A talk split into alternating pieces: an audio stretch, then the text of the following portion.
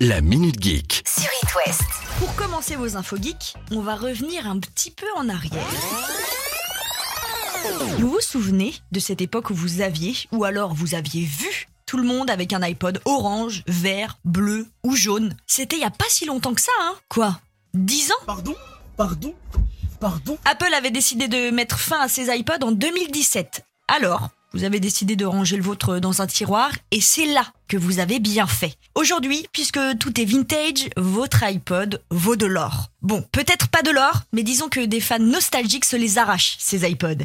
Et mieux encore, ils ont décidé de les transformer en lecteur MP3 dernière génération en allant jusqu'à ajouter des composantes. Mais pourquoi faire, bande de marteaux? Donc, si vous n'utilisez plus le vôtre et qu'il est en bon état, allez checker les prix sur eBay. Vous pourrez facilement repartir avec une centaine d'euros. Et s'il est encore sous blister dans sa boîte d'origine, alors là, jackpot On avoisine les milliers d'euros. Parce que les jeunes, ils en ont marre de cette hyper accessibilité des plateformes de streaming, comme Spotify ou Apple Music. C'est bizarre quand même, parce que comment trouver des nouveaux problèmes là où on n'en avait pas besoin? C'est comme si on t'apportait un plateau de fromage et que tu préférais manger de la terre. Bon, ok, c'est un petit peu excessif quand même. Hop hop hop, deuxième info du jour qui va parler autant aux enfants, aux ados qu'aux parents. Rallumez la console ou l'ordi, vous allez faire une bonne action. Jusqu'au 3 avril, toutes les microtransactions que vous ferez sur le jeu Fortnite seront transformées en dons à destination de l'Ukraine. Ça va être un énorme coup de pouce pour nos amis ukrainiens puisque rien que lundi, en une seule journée, 36 millions de dollars, soit 32 millions d'euros, ont été récoltés. Et si vous ne jouez pas à Fortnite, Microsoft aussi s'est engagé à reverser l'argent généré par les ventes de contenu liés aux jeux vidéo. Bref, il y en a pour tout le monde et chacun peut se faire plaisir en aidant. Oh, quel hasard Incroyable hasard Alors là, C'est la saison pour faire le grand ménage. Mais ce ménage, il ne se fait pas que dans vos placards. Il peut aussi se faire sur vos consoles.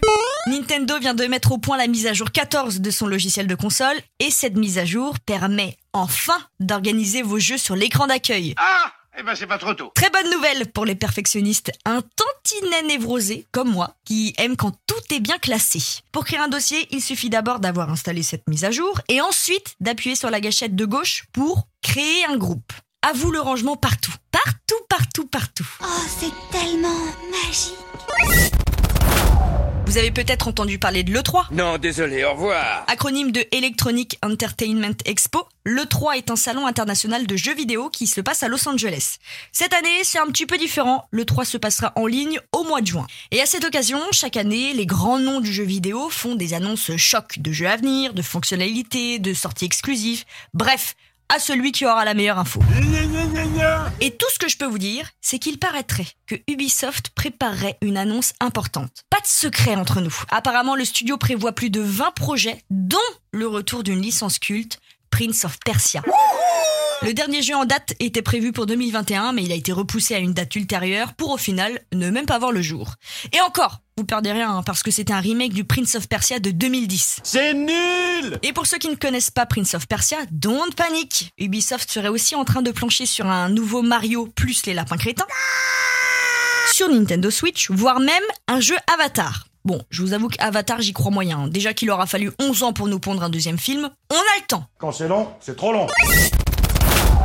On finit par une info qui ne parle ni de jeu, ni de buzz, ni high-tech, mais vous allez rire, je vous le promets. Si vous n'avez jamais posé un pied en Angleterre, vous pouvez au moins avoir l'Angleterre chez vous. Ah oui. La reine Elisabeth II vient de commercialiser son propre liquide vaisselle. Il s'appelle Balade sur la côte et il est, quand même, tenez-vous bien, à 18 euros l'unité.